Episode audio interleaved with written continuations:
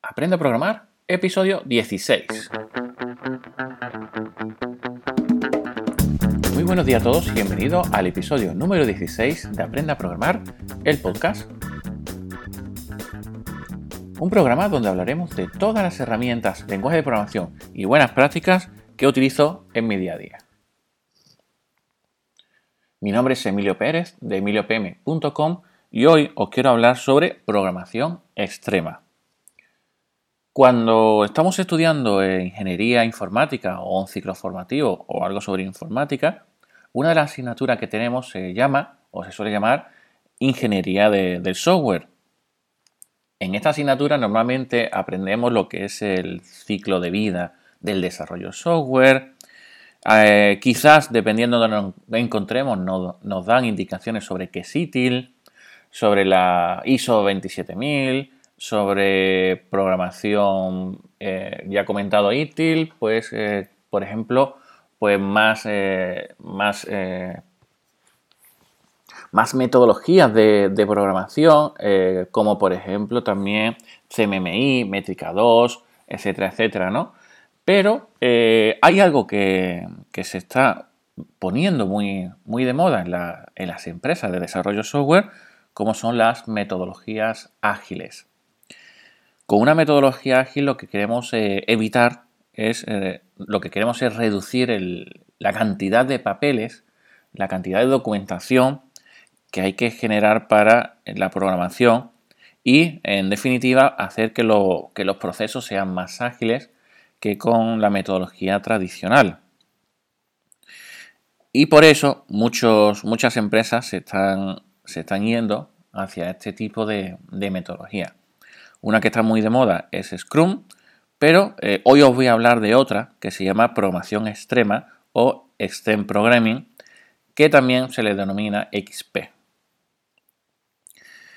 Como bien he comentado, es una metodología de desarrollo ¿vale? para la ingeniería de software. Y bueno, fue formulada por Ken Blen.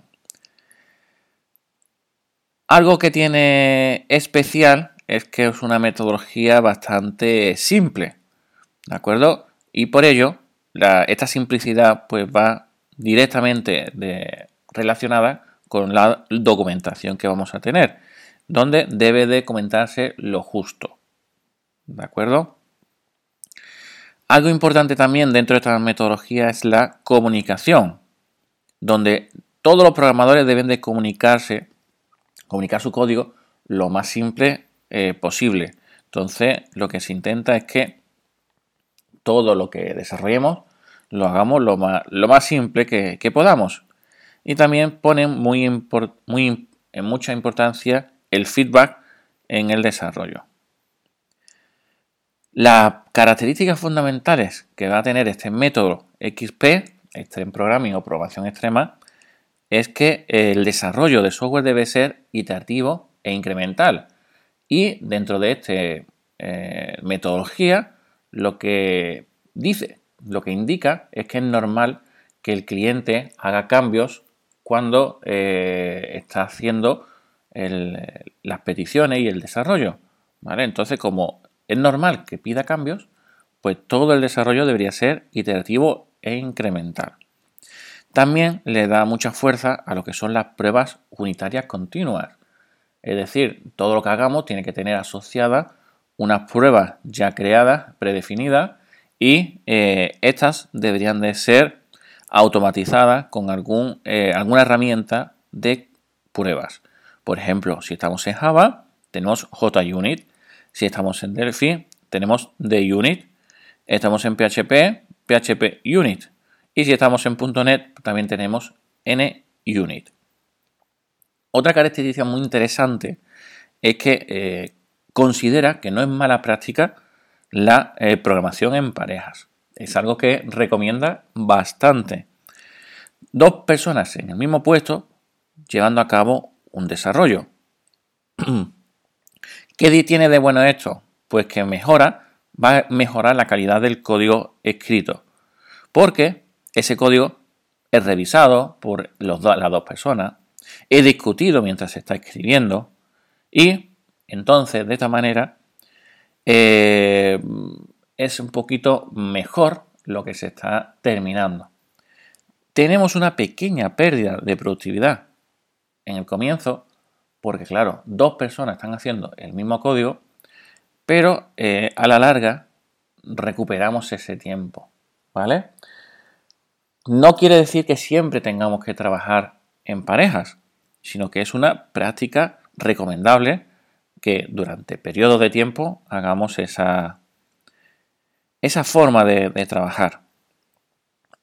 También, otra de las cosas, eh, otra de las características, es que intenta integrar lo máximo posible el equipo de programación con el cliente o el usuario que va a utilizar nuestra, nuestra aplicación. Entonces, bueno, eh, también lo tiene mucho, mucho en cuenta. Y también se pide o se intenta que se corrija todos los errores antes de pasar a la siguiente iteración o siguiente funcionalidad.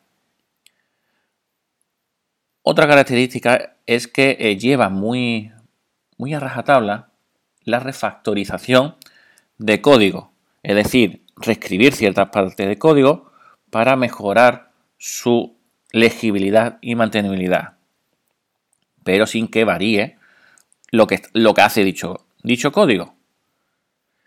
Y por último, que lo que hemos dicho, eh, que hagan las cosas simples. Es decir, el código sea lo más sencillo y simple posible. Bueno, pues esto es eh, todo sobre esta metodología ágil. Realmente podríamos hablar mucho más, por ejemplo, los roles que hay dentro del proyecto, etcétera, etcétera. Pero mm, quiero que, tengáis una primera aproximación con lo, que es esta metodología ágil. Así pues, si os, gusta este tipo de, contenido y queréis que siga viendo otro tipo de metodología, escribidme en emiliopm.com. Y bueno, esto es todo en el episodio de hoy de Aprenda a Programar, el podcast. Mi nombre es Emilio Pérez de emiliopm.com y te invito a que me sigas en redes sociales, que me pongas 5 estrellas en iTunes, recomendaciones en iVoox, ya que estos pequeños detalles hacen que este podcast llegue a más gente y que cada día seamos más. Nos vemos en el siguiente episodio, el próximo jueves, donde hablaremos sobre sistemas gestores de base de datos. Así pues, hasta entonces, que tengas muy buen día.